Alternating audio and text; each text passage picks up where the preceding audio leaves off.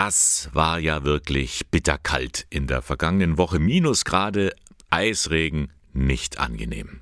Schon gar nicht für Menschen, die überwiegend auf der Straße leben, Obdachlose oder Nichtsesshafte. Und vor allem nachts ist das sehr gefährlich, wenn sie im Freien schlafen. Und für diese Menschen bietet die Stadt Ingolstadt ab sofort zwei Kälte-Iglus bereit. Obwohl es ja auch für sie Notunterkünfte gibt. Dazu Manuela Prokop vom Amt für Soziales. Wir haben in der Vergangenheit die Erfahrung gemacht, dass es einige Menschen gibt, die nicht in dieser Notunterkunft schlafen oder leben möchten, aus verschiedenen Gründen, die es bislang immer vorgezogen haben, eher draußen äh, zu schlafen, unter Brücken, in Tiefgaragen, in öffentlichen WCs. Und um diesen Menschen einen äh, Kälteschutz zu bieten, einen Überlebensschutz zu bieten, ähm, haben wir in diesem Jahr das Projekt Kälte-Iglus gestartet und äh, schauen mal, wie das angenommen wird. Und darum habe ich mir das mal vor Ort angeschaut, am Mittwochmorgen nach einer eisigen Nacht auf dem Ingolstädter Volksfestplatz. Hallo, guten Morgen. Ist jemand drin? Darf man aufmachen? Nee, das Iglu ist leer. Es ist aus einer Mischung aus Schaumstoff und Isolierung innen drin.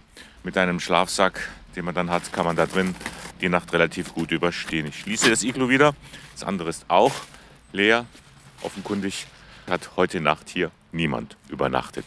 Bislang sind die noch nicht genutzt worden. Wir haben zwar äh, eine Werbeaktion oder eine aufsuchende Arbeit gestartet, vergangenen Freitagabend, haben keine Obdachlosen im Innenstadtbereich angetroffen, werden aber in regelmäßigen Abständen immer mal wieder schauen, wen wir antreffen und kontrollieren dann morgens immer, ob die Iglus bezogen wurden oder nicht. Wenn ja, würden wir diesen Menschen immer ein Unterbringungsangebot in der städtischen Notunterkunft machen. Denn eine Notunterkunft ist immer noch besser als im Freien zu übernachten.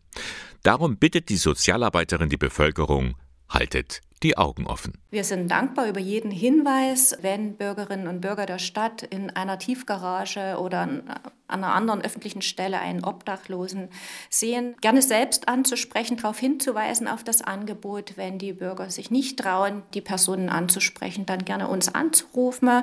Dann äh, gehen wir hin, suchen das Gespräch und versuchen den äh, Menschen eine Unterkunft anzubieten. Sagt Manuela Prokop vom Amt für Soziales der Stadt Ingolstadt. Was hält eigentlich Bruder Martin von dieser Aktion? Er ist der Leiter der Straßenambulanz Ingolstadt. Also generell finde ich es ja nicht schlecht. Ich denke, es ist gut, dass man was Niederschwelliges hat. Ob man das in Ingolstadt braucht, weiß ich nicht. Das wird man sehen, ob das angenommen wird oder auch nicht.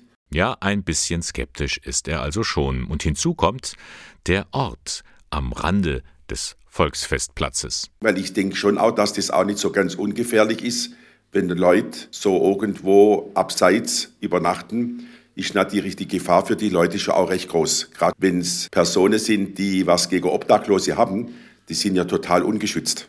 Müssen sie aber nicht sein, denn nicht nur die Stadt Ingolstadt bietet Notunterkünfte an, auch in der Straßenambulanz in der Innenstadt, direkt neben der Moritzkirche, da gibt es schon immer das Angebot zu übernachten. Also wir haben seit fast 20 Jahren hier eine Notschlafstelle, die auch sehr gut benutzt wird. Meistens ist die Belegung erfolgt die schon tagsüber, wenn, die, wenn wir hier offen haben. Sollte es nachts jemand in Not kommen, kann man uns anrufen. Wir haben ja eine Rufumleitung und wir sind an für sich 24 Stunden telefonisch erreichbar, auch an Wochenende. Das funktioniert gut. Fast jede Woche kommt jemand, um zu übernachten. Bruder Martin war das. Seine Straßenambulanz ist eine gute und sichere Alternative zu den Kälte-Iglus, die die Stadt Ingolstadt aufgestellt hat.